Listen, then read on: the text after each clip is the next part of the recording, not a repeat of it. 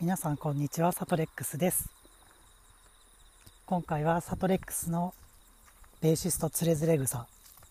のポッドキャストを聞いてくださってありがとうございます。このタイトル30秒ぐらいでつけたんで本当にこのまま行くのか後で変えるのかちょっとわからないんですけどとりあえずこのまま行きますね。で初回なんですけど僕の自己紹介からがいいのかなお前誰やねんっていう話になるのかなってもちょっと思ったんですけどでもよく考えたらこのポッドキャスト僕の知らない人が聞くはずはないなと思うので自己紹介あんまり頑張らなくてもいいのかなっていう気もしてます。一応まあ言っていくとあの僕はサトレックスベーシストで巨乳マンダラ王国っていうバンドでサトレックス公爵として活動している傍らで小川修司君という高校の同級生と2人で小川修司サトレックスというユニットをやっていたりします。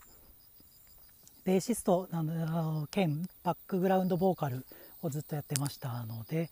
えー、なんかそういうお仕事があればあとは細々と作曲もしてますがあんまり日の目を見てないというね。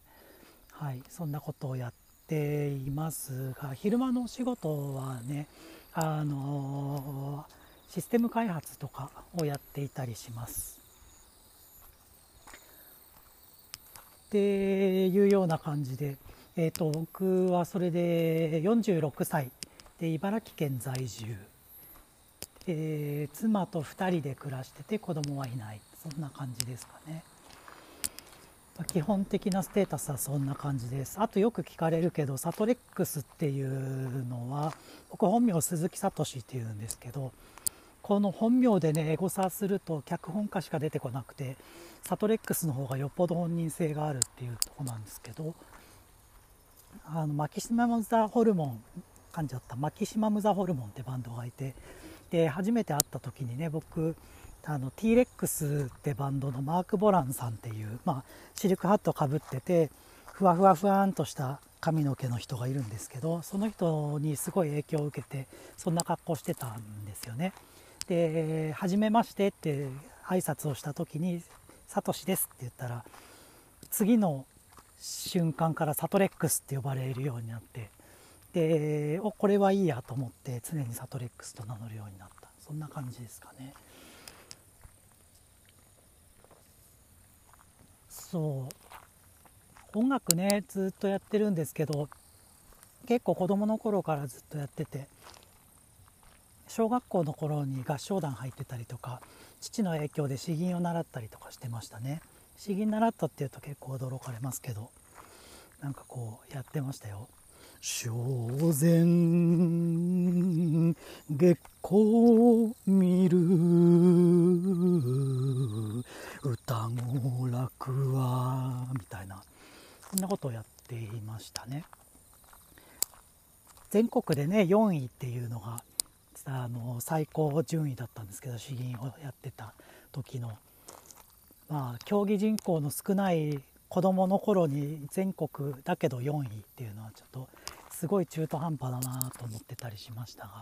まあ、これについてはいつかまた語ることもあるでしょう。ですかねで中3の受験を控えた冬に確かお小遣いあのお年玉でベースを買ったみたいなのがベースの始まりじゃなかったかなって思いましたその当時ね中2でギターとかベースあの楽器始めたよっていう子が多かってなんか1年遅れてるぜみたいな感覚だったんですけど今からしてみると大差ないですよねなんかそういう当時は大ごとに感じる不思議みたいなものは今にしてあったなって思っています。ですね。そうで今日はねあまたあの自己紹介の続きは小出しにおいおいやっていけばいいかなと思ってます。で今日ねあのすごい日がいいっていうこともあってなんかちょっと思い切って始めてみたんですけどなんかね転写日っていう天が許す日っていうのと一粒万倍日っていうのがかぶっててで他のなんか地味な暦もいい日ばっかりだみたいな話。母装日とかなんかそんなのがあるんだっけ？なんかそんなようなことを言ってますと。でこのいい日のことって昔考えたことあるんですよね。こう A さんと B さんが勝負をしてますと。で吉日ですってなった時は A さんも B さんもバフがかかるじゃん。っってなってじゃあそれ別に吉日だろうと強日だろうと意味なくね？っていうことをちょっと思ったんですよね。そういう疑問ってありますよね。でこれをねでももうちょっとよく考えてみようと。例えば雨を雨が、ま、降ってますと。この街中全体に雨が降ってるんだけども雨に平気な生き物と雨に弱い生き物がいます。で当然雨降りの時はその水に強い生き物が有利になって水に弱い生き物は不利になるっていう風に同じ力がかかっても絶対それを有利にする人とそれを不利にする人っていうのがいるはずだよな均等に受け取れるはずないよなっていうことをちょっと思ったわけですね。で考えると吉日はその何て言うの吉寄りのパワーが強い人は要は光属性の人は吉日のパワーをいっぱい受け取るんじゃないかな逆にこう闇属性の人は吉日のパワーってあんまり受けられないんじゃないかなっていうようなことを思ったんですよね。で逆にこう仏滅とかみたいな超大凶日だみたいなあるじゃないですかなんか三輪棒とかそんなの。でそんな大凶の日っていうのは闇属性の人はそのマイナスを大して受けずに光属性の人はめちゃくちゃこうデバフを食らうそんなような有利不利があるんじゃないかなみたいなことをちょっと考えたりしていました。なんかねそういうの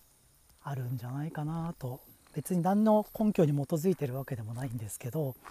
なんかね結局なあってもなくても一緒じゃんみたいな結論あんまり好きじゃなくってなんかあるからには何か影響するんでしょうみたいなその筋立てを考えたくなってしまうそんな性分があるんでしょうね。ということで今日は転写日そして一粒万倍日なんかねこの2023年最高の吉日だみたいなことを言われているのでポッドキャストもう思い立ったこの日に、あの解説しましたと。あのね、古典ラジオっていうポッドキャストをよく聞いててでその番外編をたまたま今日聞いたんですよね。でその中で「ポッドキャストみんなやりなよ」っていうのをその主催の樋口さんっていう方がおっしゃってて前からそういえばやりたいと思ってたよなと思ってそっか今日が始める日だっていうふうにね思ったわけです。というわけでねこのポッドキャスト秋っぽい僕だからいつまで続くのかさっぱりわからないんですけどまあすぐやめちゃったとしてもいいじゃないっていうことでお付き合いをいただいております。じゃあとりあえず今日のところはこの辺でお別れなんですけどうん。まあいいか、うん、また次のエピソードでお会いしましょう。またねありがとうございました。